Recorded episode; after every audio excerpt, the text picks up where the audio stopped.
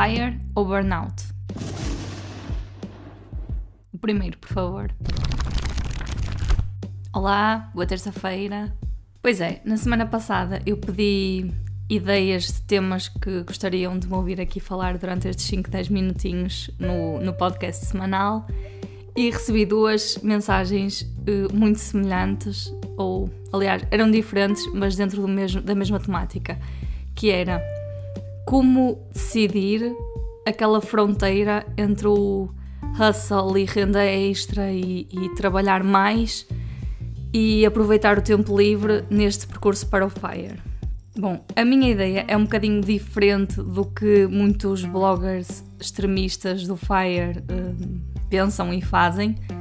Eu, eu quando tracei o meu, pela primeira vez o meu plano para a independência financeira, eu fiz as minhas contas com base no meu salário e nas minhas despesas da altura e concluí que consegui atingir o FIRE em 10 anos, em 2030. E fiquei perfeitamente satisfeita com isso.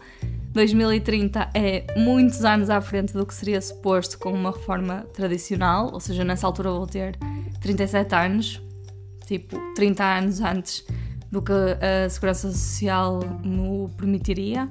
E eu fiquei super feliz com isso, ou seja, estava perfeitamente satisfeita.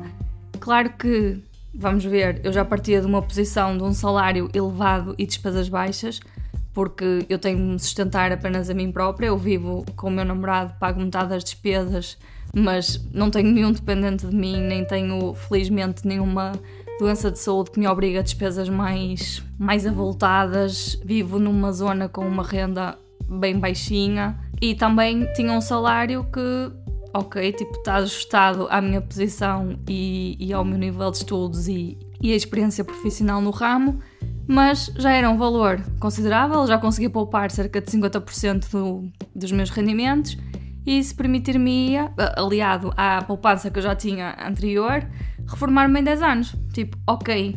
E quando eu comecei esta partilha de, nas, nas redes sociais da minha jornada, o meu objetivo era mesmo mostrar que não sendo empreendedor, não tendo uma ideia de uma empresa milionária, não tendo esta cultura e esta vontade do hustle e de trabalhar extra e de criar novas fontes de rendimento e de fazer isto e fazer aquilo, seria possível ainda assim atingir o FIRE.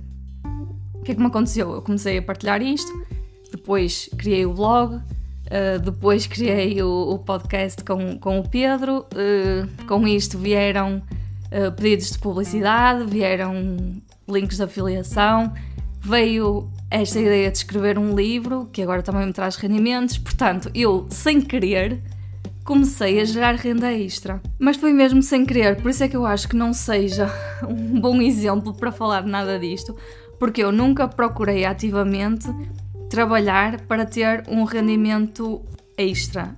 E qual é que é o porquê disto? Eu estou a perseguir uh, o FIRE e a, e a liberdade financeira para conquistar mais tempo. Não me faz sentido consegui-lo à custa de todo o meu tempo livre neste momento. E agora podem dizer, ah, mas tu estás a fazer isso com o blog e com não sei o quê. Mas tipo, isto para mim é um hobby que por acaso me está a trazer rendimentos. Portanto, eu não sinto que esteja a trabalhar, nem a desperdiçar o meu tempo, nem nada disso.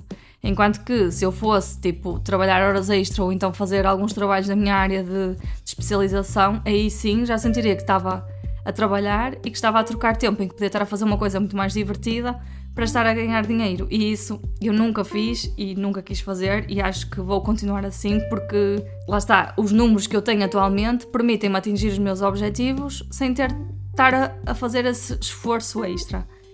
E esta ideia que eu já tinha foi reforçada tipo mil vezes num, com a leitura de um, de um livro que eu acabei há pouco tempo, que é o Die With Zero. O livro tem assim um nome um bocado uh, mórbido e, e, ao longo do texto tem assim algumas passagens que nos fazem se calhar retrair um bocadinho porque não estamos habituados a falar destes, destes temas, mas tipo, a morte é uma coisa natural e o livro fala muitas vezes disso. Mas o principal, o principal foco do livro é a vida e não a morte. E é engraçado que, ao contrário do que o título possa fazer imaginar, que é pelo menos do que eu penso quando, quando leio esse título, tipo, morre com zero, penso logo na, naquele estilo de vida YOLO, não é? Tipo, gastar tudo e viver tudo e aproveitar tudo. E na verdade, tipo, se nós lermos o livro, o conceito é muito mais profundo que isso. E, e abriu-me os olhos para muitas coisas, que é, nós no fundo, ok, a delayed gratification, atrasar as recompensas para serem maiores no futuro, é bom até certo ponto. Porque, imaginem, tipo, se eu estou agora a trabalhar todos os fins de semana, a não fazer férias, tudo isso para daqui a 20 anos ter uma boa almofada e, e poder finalmente fazer a viagem que eu queria fazer, será que eu daqui a 20 anos vou aproveitar da mesma forma que aproveitaria agora? É porque há muitas coisas que, infelizmente, queiramos ou não, e eu já estou nos 30, por isso começo a sentir isso, e não estou a gozar, tipo, eu sou atleta e começo a sentir que há coisas que me custam muito mais agora e tenho de me esforçar muito mais por uma coisa que há tipo 5, 6 anos era, para mim era dada como garantida.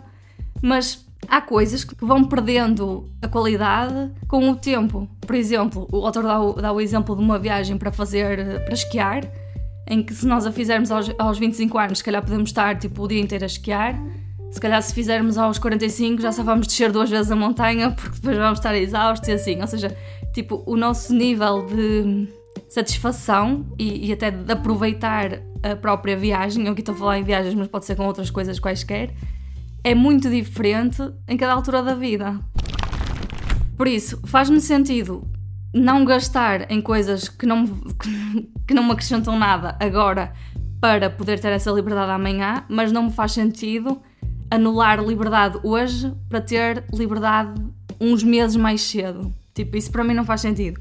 Mas lá está, volto a frisar que eu parti de um ponto em que já tinha uma taxa de poupança considerável eu não sei o que é que eu teria de fazer ou, ou qual é que seria a minha postura se quando eu começasse esta jornada FIRE tivesse tipo 10% de poupanças ou 20% de poupanças ou, ou se, traçasse, se calculasse o meu número FIRE e visse que só o atingiria tipo passar 35 anos, se calhar aí teria de mudar alguma coisa, tipo lá está a ir procurar ativamente essa fonte de renda extra.